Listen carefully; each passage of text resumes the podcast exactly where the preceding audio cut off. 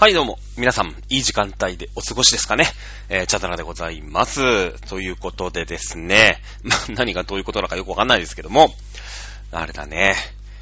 野菜中心の食生活が、やんなきゃいけないらしいんだよね。どうやらね。うん。よく言うじゃない。野菜、野菜、言えてないよ。もうさ、野菜中心の食生活、これなかなか言いづらいよ。うん、なんとなくね。魔術師手術中ぐらい言いにくいけどね。マサチューセッツ州ぐらい言いにくいけどね。あの、野菜中心の食生活。よく言うじゃない。で、まあ僕もね、もう43ですか。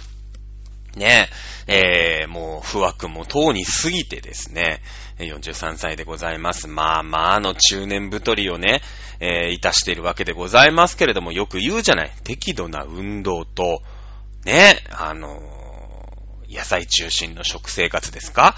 言いますよね。よくね、みんなに、みんなに言われる。もうね、なんだろうね、お医者さんってそれ言っときゃいいんでしょみたいな感じじゃない。ね、あのー、法務大臣、ね、法務大臣は個別の案件に関しましてはお答えを控えさせていただきますって言っときゃいいし、きっと防衛大臣は、ね、あの、防衛上の機密の意識、えー、ここでの回答は差し控えたいと思いますって言っときゃいいみたいなね、あるじゃないですか。ね、記憶にございません。これ知ってる人、昭和生まれの人ですよね。えー、記憶にございませんっていうね、名台詞がありました。まあ、昔、ね、昔も有権あったのかな？わかんないですけども、流行語大賞とかね、えー、なるぐらいだと思いますけれども、野菜中心の食生活ね、言われるんですよ。もうどの医者行っても言われるからね。は、なんなら歯医者に言われるから。うん。もう、もうわかるんだよ、歯医者ってのはさ。人の歯ばっかり見てるから、こいつが肉食ってんのか、野菜食ってんのか、穀物食ってんのかは、見りゃわかるわけ。なん、歯医者だから。もう歯のプロだから。もう歯のプロを目指しちゃうとね、言われたんだもんだって。うん、野菜食った方がいいよって。あの、歯医者に言われるとさすがに、おー、そうなのかなってあるじゃない。ね、分かって食ってねえんだから、こっちはさ。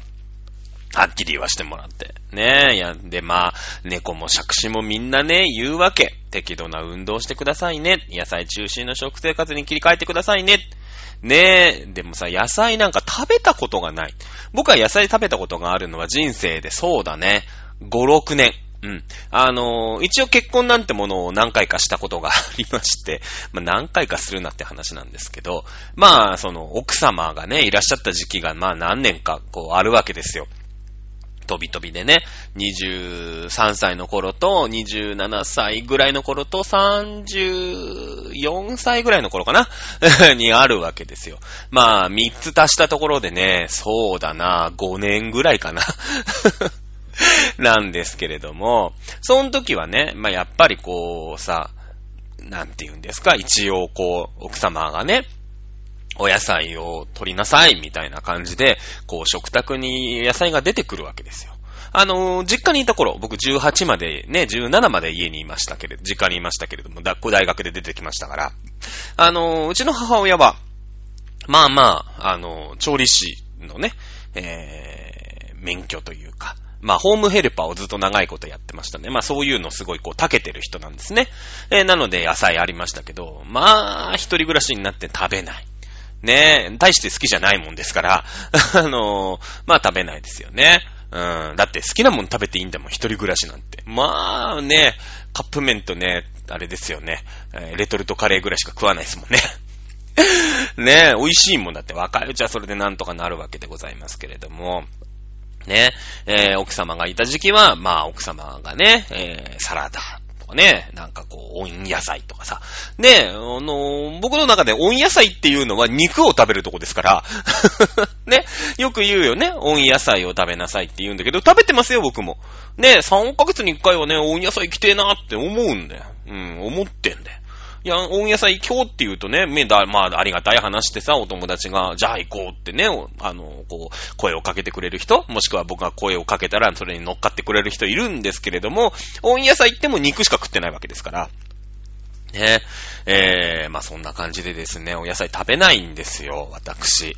で、で、断るごとに、あの一郎も食ってねえんだ、みたいなね。一郎は野菜は確かに食わないのかもしれないけど、俺の100万倍頑張ってっからね、いろんなことをね、きっとね。うん、適度な運動じゃない運動をしてるからね、ずっとね。多分、多分ね、40何歳まで。うん、すげえ適度じゃない運動をしてるはずなんだ、おそらく。うん、バット何回振ってるか知らないよ。1日何キロ走ってるか知らないけど、ね、えー、知らないですけれども、やってると思うんだけども、それを棚に上げて、あの一郎も野菜は食えませんみたいなね、ことをね、すぐ言うわけです、私。ね、そんなこんなでね、野菜食べないんですけれども、まあ、あ医者にね、言われるわけ。まあ、腑に落ちないもんですから、こう、その時はそうですね、なんてね、えー、言ってるんですけど、まあ、食べない。まあ、医者の方もね、えー、それはもう、こういうね、えー、肥満体の中年の男性にはね、必ず言うことってこう決まってるわけですよ、きっと。なんかこう、全医師連みたいなのからね、通達が来てるわけ。きっとちゃんと言いなさいよ、みたいなね。うん。だけども、まあまあ、なんていうのかな。あれですよね。お医者なんてものは、あの、ちょっと、ちょっと患者が調子悪いかなぐらいの方が儲かりますから、まあ、とりあえず言っとけみたいなもんですよね。えー、本気でその人たちが野菜ばっかり食って健康になっちゃったらいい商売上がったりでございますから。ね。えー、そんな感じで、まあ、あんまりこう、ね、あそうですね、なんて言って適当に聞き流していたんですけれども、まあ、この番組に言ったこともありましたがね、えー、今回、その、骨髄バンクですか？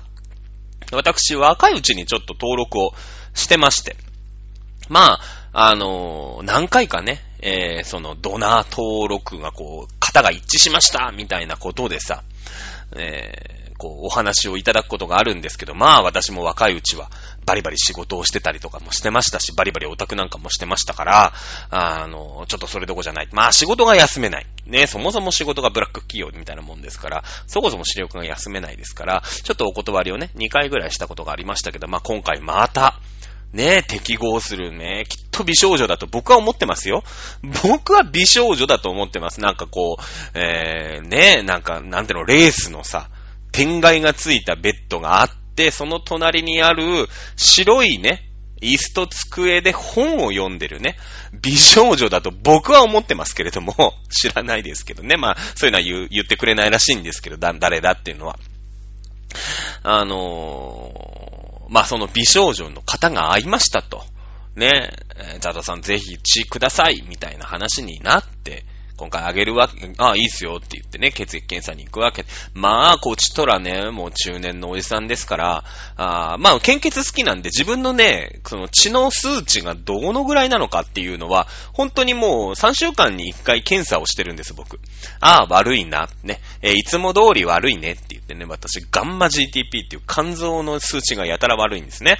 で、まあでも、まあ今回そのドナー登録ってね、ありましたけど、まあ、多分に漏れずおじじさんですから、うーん、そのね、いろいろこう検査して、どうなのかなと。うん、これで受かんのかなと思ったら案の定ですよ。ねあの、今一番行っちゃいけないホットスポットの病院に行きまして、えー、ドナー登録がね、今回で合致しましたんで、なんて言ってさ、まず体重計乗らされるわけですよ。私88.6キロぐらいあるわけですね、今ね。で、もう、どんな、ね、大男でもよ、90キロ超えたら絶対ダメなんだって。あのドナーの人の。ねえそんなのだってさ、2メートルの人の90キロとさ、150センチの人の90キロじゃもうそのやばい具合が違うわけじゃない。でも90キロ超えたら一発アウトなんだって。なんか知らないけど。ねえ背高く生まれなくてよかったなってのは本当このことですよね。私172しかないんですけれども、まあなんとかクリアしまして、これチャドラさん90キロ超えたらもう一発アウトですからと。ね、あのー、適合しましたんでお願いしますって言うんだけど、まあまあ上から来るわけですよ。日本赤十字社みたいなところはね。うん。で、えー、まあ血をこう何本か取られるわけです。私、血を抜くのに関しては一切の抵抗がない。むしろ注射大好きっ子さんなんですね。私。あのー、こう注射の針が、なんて言うんですかね、注射の針が、こう、皮膚を切り裂く瞬間が好きっていうね、あの、突き詰めていくとまあまあ危ない性癖かなと思いますけれども、あの、好きなんですよ。ね、だから献血の針もさ、ブツブツ刺しててね、もう3週間に1回ぐらい刺してるんで、もう右のね、血管、外側の血管周りはもう穴だらけですよ。うん。俺もう本当にね、職質されてちょっと腕見してみろって言われたら僕多分捕まるぐらいの腕に穴が開いてんの。もうシャブ中毒やないかいと。いやいやいや、家宅捜索するぞみたいなね。うん、感じで。まあ僕は中学校に上がるまで家宅捜索っていうのは、あ、しっかり捜索するんだと。え、多分柔らかく捜索されてる奴がいるんだって思ってね。あ、テレビに出るような凶悪事件だから、家宅捜索してるんだって、僕はずっと思ってましたけど、えー、中学に入って新聞をあの、読むようになりましてですね、えー、当時まだね、字幕なんかなかったんですよ、テレビに。ね、テレビはあの、バラエティのおかげで字幕がすごい出るようになりましたけれども、まあ昔なかったんですね。で、新聞を中学に入ったら読みなさいということでですね、まあ、某、某新聞、うちにも2紙ぐらい新聞が届いてましてね、えー、悪名高き新聞2社なんですけれども、まあ、しょうがないうちの親の趣味ですからね、えー、悪名高き新聞をこう、まあまあ、毎日読むわけですよ。一応読んでから行きなさいなんていうことでね、一応受験生なんたもんですから、えー、一応読んどきなさいみたいなことでね、えー、そうですね。なんかこう、撮ってると公安にマークされそうな新聞と、そうだななんだろうね。えー、あの、受験によく出ますみたいなね、えー、触れ込み、あの、高校野球を、こう、プロデュースしたりしてますね。あの、新聞を撮ってましたけれども、読みまして。あ、家宅捜索っていうのは、柔らかく捜索する対、対義じゃないんだと。ちゃんとしてるっていうアピールじゃないんだと。ね。えー、家を捜索することなんだってのはね、僕中学入ってから知りました。そのぐらいバカなんですけれども、ねえ、そんな感じでですね、私大好きなんです。違う、血を抜くのが。で、えー、その時にもご多分に漏れず、まあ、血液取りますけど大丈夫ですか？いや、僕も本当大好きなんで大丈夫ですって言ってね、プスって刺されるわけですよ。で、病院でその、いつもも献血で慣れてるんで、あ、なんか、今日血液の、なんかすごい痛くないの、ちっとも。で、いつもその献血センターで刺されるときって、やっぱちょっとチクッとはするんだけど、その病院にね、行きましたよ。あの、ね、ドクター X ってね、こう、大門先生がこうカツカツ歩いていくあの病院ですよね。あの病院なんですけど、よく調べたらロケ地だったんですけれども、全然痛くないの。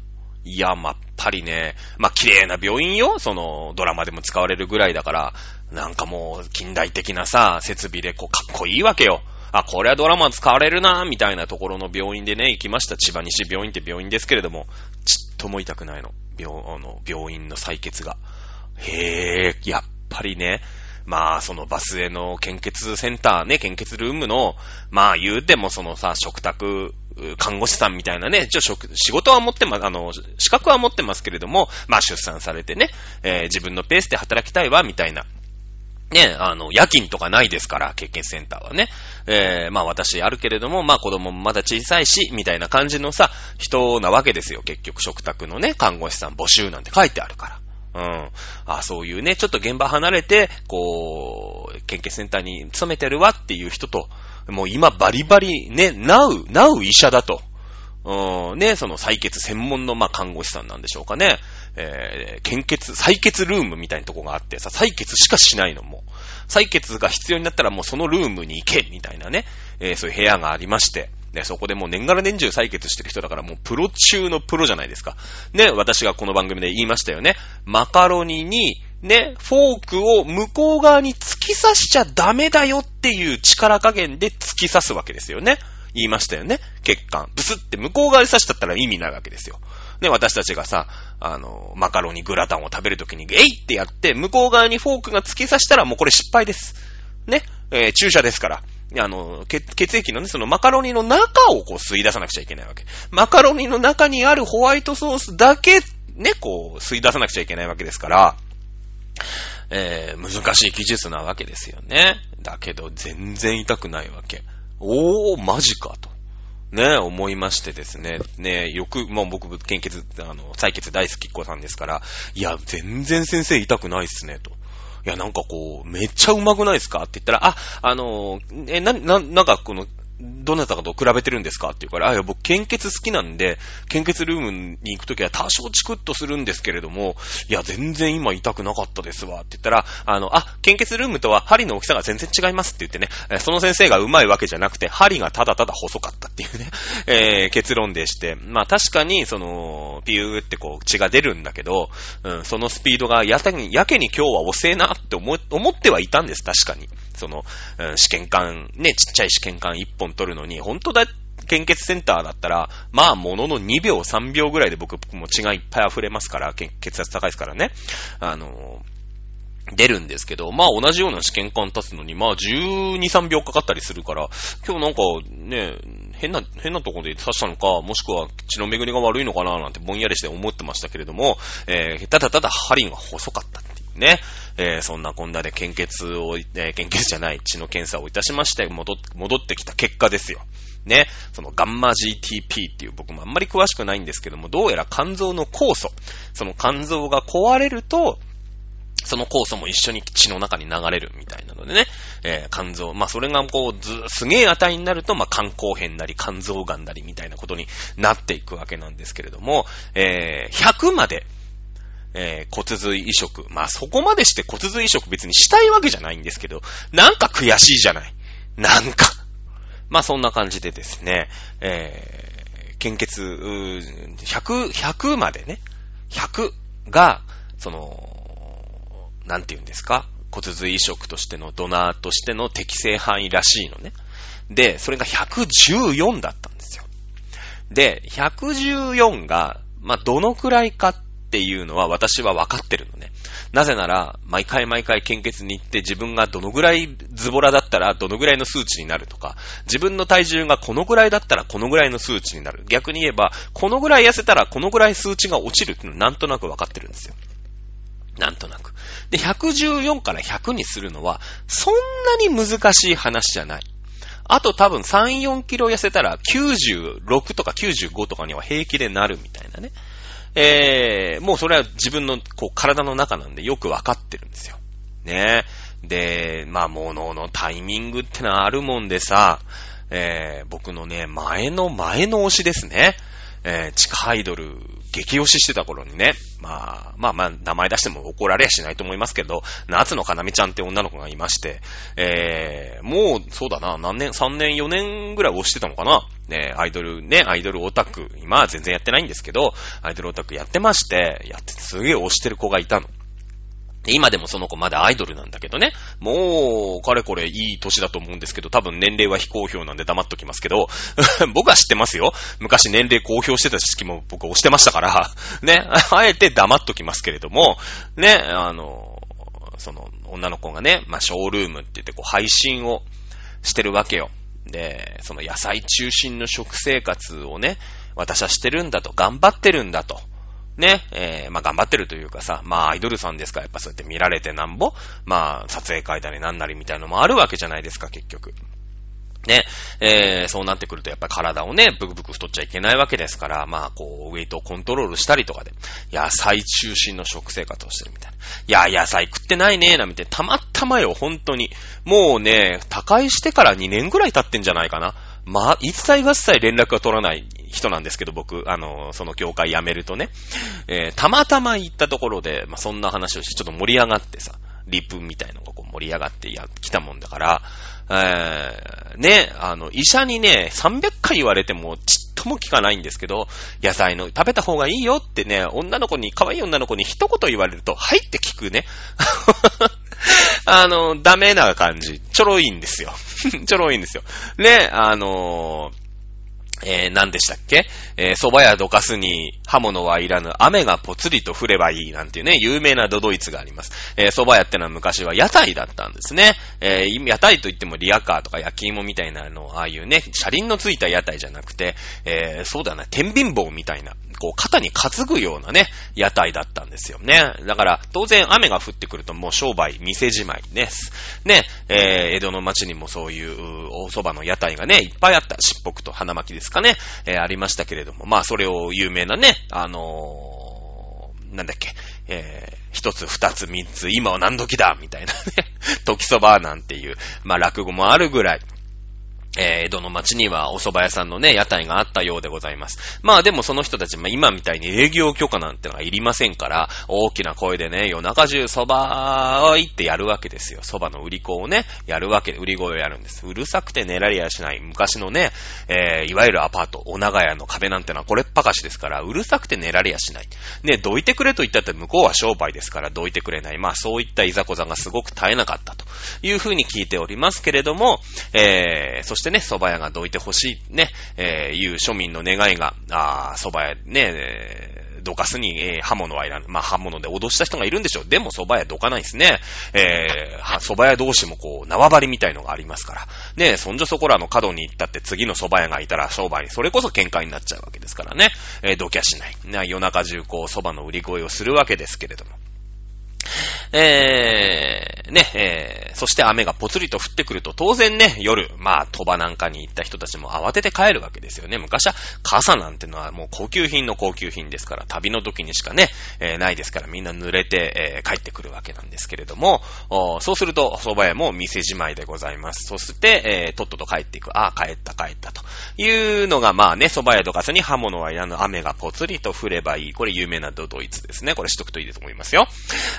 ー、また話がね、えー、横に逸れて、まあ落語のね、枕みたいになってますけれども、ね、本当にね、女の子がね、野菜食べた方がいいよって言ってね、はいって言ってね、もう次の日ですよ。もう近所のスーパーに行ってね、パプリカから、ね、パプリカ、ピーマン？何？えのき、えー、あと何あれ？あんまり俺野菜詳しくないんだ。キノコのさ、舞茸だ。舞茸。それからなんか、あの、ちょっと調べたらさ、肝臓のね、数値にはブロッコリースプラウトがいいんだと。ね、ブロッコリーのその、し、なんていうの、新芽っていうんですか？あの、育ち、育った芽ですよ。ね、貝割れみたいな感じだよね。これがいいっていうか、じゃあそれも、じゃあ買ってみようなんですよ。それ買ってね。うん。で、あと何買ったっけな？なんか、いっぱい買ってきたわけですよ。で、なんかその、その、ね、夏のかなみちゃんが言うには、色とりどりの、こう、野菜を食うといいと。なんかその栄養もね、こう、バランスよく取れますよ、みたいな。じゃ茶色ばっかじゃダメだし、まあ、キノコばっかでもダメだし、まあ、白とか、ね、だもやしかった。うん、緑、ピーマン、ね、えー、か、豆苗、うん、ブロッコリー、スプラウト、ね、キャベツ。まあ、キャベツ白かな、もしかしたら。うん、赤、ね、パプリカだよね。トマト買えばよかったんだけどね、トマトを炒めるあれがなかった。なね、今度ちょっとミニトマトでも買ってみましょうね。えー、か、人参だ。人参もまあ赤でいいかな。うん。で、なんかその色とりどりでね、野菜を食べなさいって。まあそんなことは分かってるんだよ、僕は。分かってるんだけど、やっぱアイドルから言われないとね、うん、ダメだね。ダメなんですよ、きっと。ダメなんだよね。うん。医者よりもアイドルの方がね、あの、だからもうね、なんか、だ女医さんの格好でアイドルが、あの、オタクに説教垂れればみんな健康になる気がする。まあ、少なくともオタクは。うん。と いうことで。えー、ここ何日かね、こう、野菜中心の食生活っていうのをやってます。で、野菜中心の食生活。まあ、若い時はね、やったってね、結構こう、うーん、なんていうの、3日坊主、4日坊主ですよ。まだ2日しかやってないんですけど。でもね、なんか無理やり食ってた感あるんでね、若いうちの野菜中心の食生活ってそれやるんだけど。でもあれだね、おじさんになって、野菜中心の食生活でも、なんとかなる気がす。なんとか、なんか、ああ、野菜ってそういうこと？みたいなね。うん、なんかこう、あれだよね。なんか、野菜が美味しく 感じてきたら、もう年寄りだな、みたいな気もしないでもないんですけれども。まあ、私もね、例によって、例に、例にご多分に漏れず、お年を召してきたってことなんでしょうね、きっとね。うん。まあ、そんな感じでですね、えー、お野菜を食べて、ね、えー、頑張って野菜をいっぱいいっぱい買って、で、腐らせちゃダメだから、そうすると野菜食べざるを得ないじゃないですか。ね、えー、食べていこうと思います。そして、適度な運動。これが適度な運動ってのが難しいんですけれども、キャッチボールをね、してきましたよ、また。ね。あのー、その次の推しのね、えー、松村みずきちゃんって言うんですけど その時に出会ったね、オタクの仲間が、まあ、二人、ね、誘ってて、じゃあキャッチボールしようって。やっぱ好きじゃないとさ、走るとか嫌いだから、ね、じゃあ一緒になんか皇居走りましょうみたいなのはもう僕が続かないけど、ね、僕は野球が大好き。そもそも野球大好きだから、あの、あれですよね。え、じゃあキャッチボールをね、しようなんて言って、えー、もうさ、今3回目かな？なんか、1ヶ月に1回ぐらいさ、キャッチボールをするんですけども、昨日やって、今日もう肩パンパン。あの、上がんないっす。肩上がんないんだけど。まあ1時間、2時間ぐらいかなキャッチボールして、まあただそれだけなんで。別にその、なんて言うんですか？野球の試合をしたとかさ、そういうんじゃないんだけど、ただただキャッチボールを、まあおじさん、僕よりも上なんだよね。僕の上の人が一人、僕よりも、うんと下の人が一人みたいなね。まあもうこう、うん、バラバラな感じでさ、やるんだけど、まあね、その、それ、いい適度な運動が、まあそれが適度な運動かどうかは知らないけど、ただもう汗だくですよ。ボール投げてるだけ、ボール投げてボール取ってるだけで。ね、あのもうそれでね、まあ、昼3時ぐらいに集まって、まあ6時前には解散したから、まあ休み休みやってね、で、ご飯も食べて6時だから、2時間弱ぐらいしかやってないんですけど、まあ、肩が痛い痛い。ね、普段どれだけ使ってないんだとこう、特にその肩周りなんで、何かを物を投げるなんてことはさ、今ないわけですから、はっきり言って。ね、物投げちゃいけないわけです。なんか怒ってバーンって投げたりとかさ。ね、投げるのはもう頭の中でサジだけはいっぱい投げてますよ。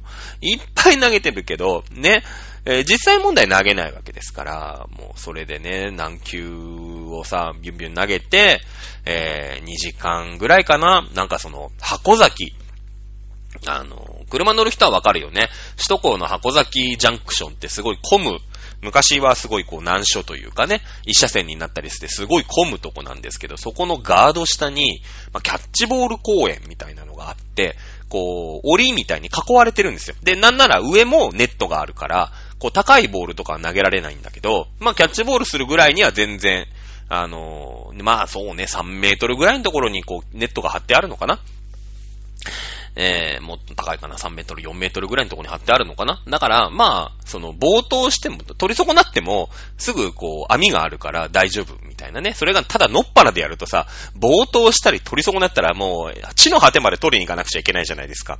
だけど、まあ、そういうのも安心。ね、おじさんに優しいキャッチボール公演がありまして。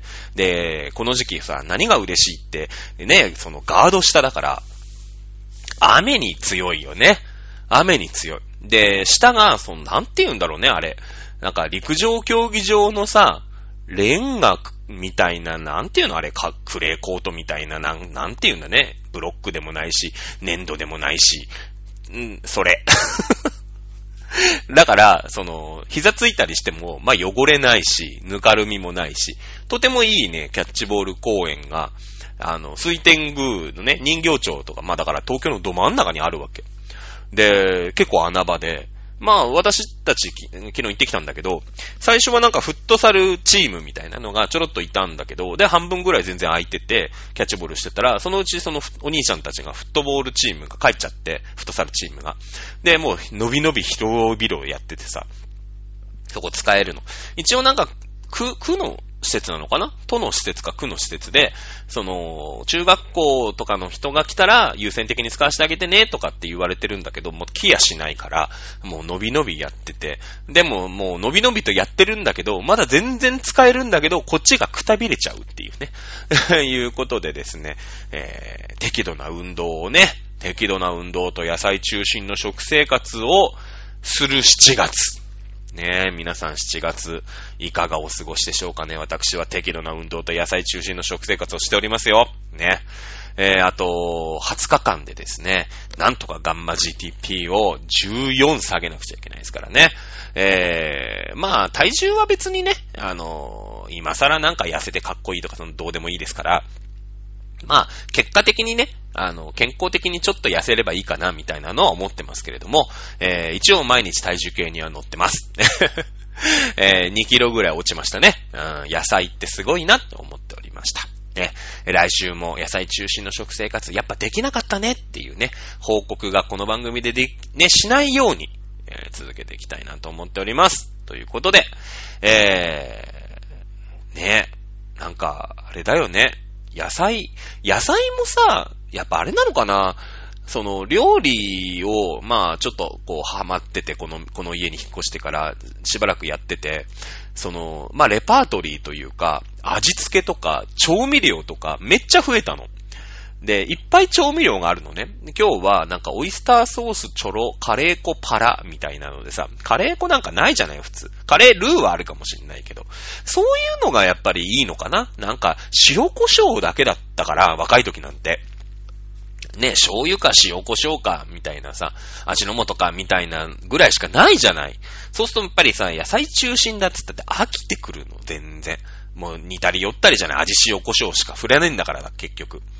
だけど、ね、なんか、年食ってさ、その、ちょっと、ちょっと料理の端くれみたいにやって、今日もだから、生姜のすりおろしたのを、まずじっくりごま油で炒めて香りを出してみたいなね。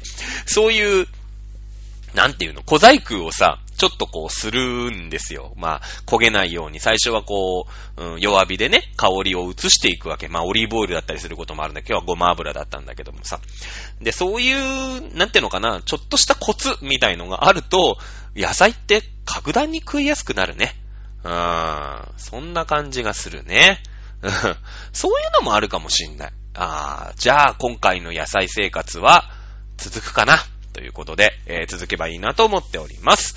ということで、えー、今週はここまでにしたいと思います。また皆さん来週お会いいたしましょう。それでは皆さん、また来週、さよなら。